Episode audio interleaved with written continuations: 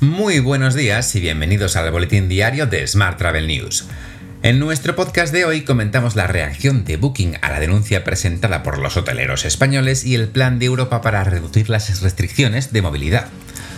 Ya sabes que puedes seguir nuestro podcast en Spotify, eBooks, Apple y Google Podcast y como cada día en radioviajera.com.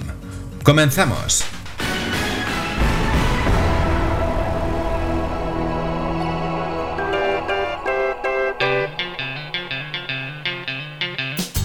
Como sabes, la Asociación Española de Directores de Hotel ha denunciado a Booking.com por imponerles en sus contratos las famosas cláusulas de paridad.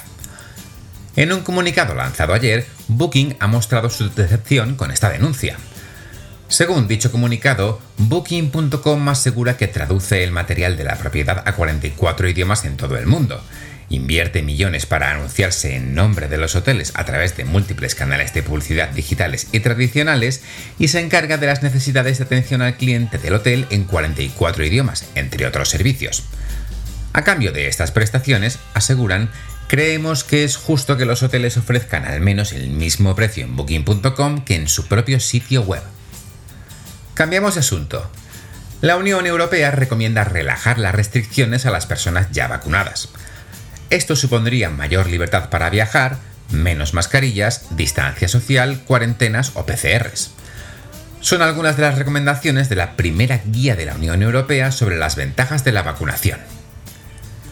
En esta misma línea, la Comunidad Valenciana y Baleares piden que la Unión Europea financie las PCR para turistas.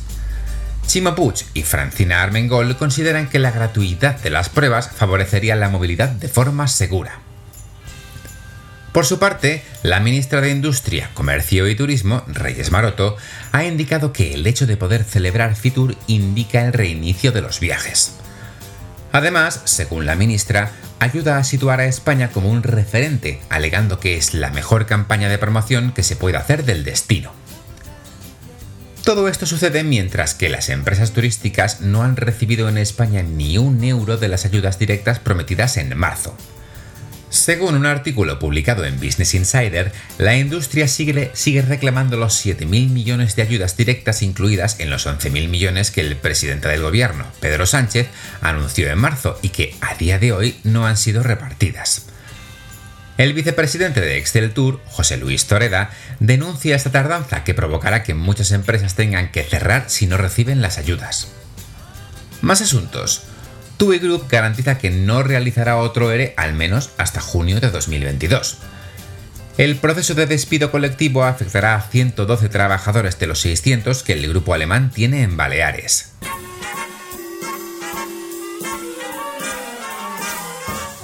Hablamos ahora de transportes.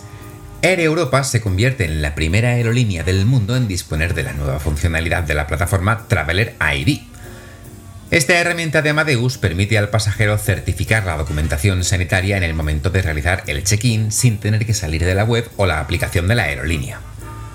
Los pasajeros con destino a España podrán confirmar que tienen la documentación sanitaria necesaria rellenando de forma segura y automatizada un formulario online. Más temas. IAG se ha convertido en el primer grupo de aerolíneas de Europa que se compromete a que sus compañías operen el 10% de sus vuelos con combustible de aviación sostenible para el año 2030. El grupo adquirirá para ello un millón de toneladas de combustible de aviación sostenible cada año, lo que permitirá reducir las emisiones de carbono en 2 millones de toneladas para 2030. Esto equivaldría a eliminar un millón de coches de las carreteras europeas cada año.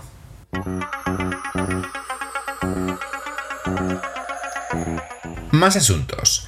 El RACE y Airbnb han lanzado una guía con consejos para viajar en coche de forma segura.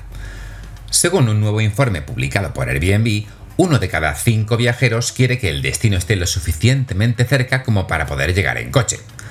Además, viajar en coche es el único medio de transporte que atrae el interés mayoritario, superando los viajes en avión por 17 puntos. Por último, y según el informe, la mayoría de los encuestados, el 55%, está extremadamente o muy interesado en hacer un viaje que se encuentre a poca distancia en automóvil. Mientras, Porsche y Ruralcas se unen para electrificar los hoteles con encanto y fomentar los viajes sostenibles. El objetivo es llegar a un total de 75 hoteles a finales de 2021 con cargadores eléctricos a disposición de los huéspedes, tanto para los clientes de Porsche como para los de otras marcas de vehículos.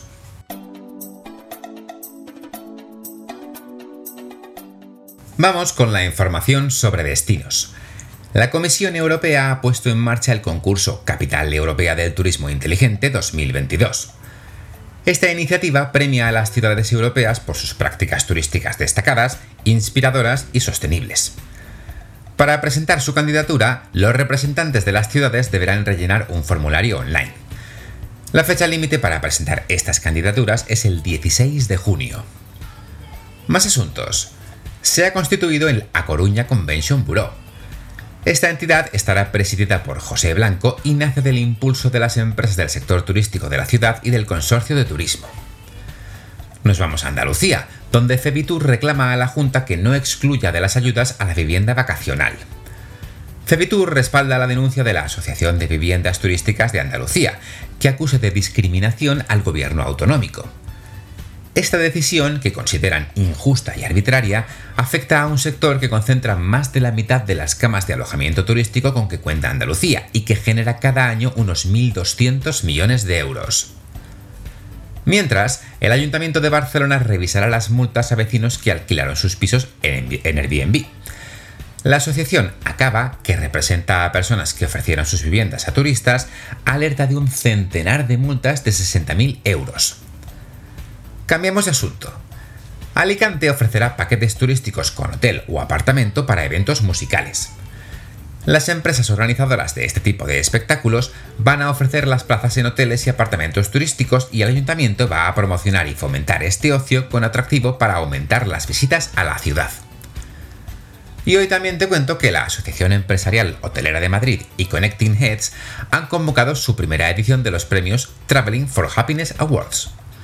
Su objetivo es galardonar las mejores prácticas nacionales e internacionales del sector turístico. Para poder participar en esta primera edición de Traveling for Happiness Awards, se podrán presentar las candidaturas desde el 22 de abril hasta el 21 de mayo.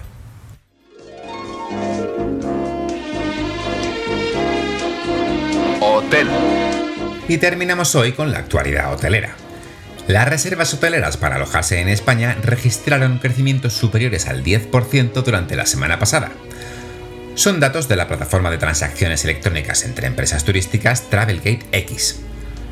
Estos aumentos de reservas parecen apuntar a un cambio de tendencia respecto a la dinámica de descensos registrada en los últimos meses, aunque todo dependerá de la situación epidemiológica cuando finalice el estado de alarma. Más temas. VP Plaza España Design 5 estrellas uno de los hoteles de referencia en Madrid, vuelve a abrir sus puertas. El hotel volverá a la actividad el próximo 30 de abril, tras permanecer cerrado más de un año por la crisis sanitaria. Mientras, el grupo Iberoestar presenta su nuevo departamento de 3R, reduce, reutiliza, recicla. El departamento global de 3R centralizará la gestión de residuos en los hoteles y será el responsable de medirlos y analizarlos para identificar los cambios necesarios que permitan su reducción. Por su parte, Vinci Hoteles presenta Open Air Events, eventos exclusivos al aire libre. La iniciativa forma parte de los nuevos conceptos de evento desarrollados por el grupo, que buscan ofrecer soluciones idóneas para cada tipo de evento y situación. Además, ofrece la posibilidad de la gestión integral del evento a través de la aplicación de la cadena Vive Vinci App. Y por último te cuento que Río y Cruz Roja lanzan en Madrid un proyecto para ofrecer educación digital a familias desfavorecidas. Este proyecto tiene un doble objetivo. Por un lado, favorecer el acceso de los niños, niñas, adolescentes y sus familias a recursos y dispositivos tecnológicos que favorezcan su inclusión escolar. Por otro lado, además, se les facilitará actuaciones de apoyo socioeducativo. Te dejo con esta noticia. Tienes más información, como siempre, en smarttravel.news. ¡Feliz fin de semana!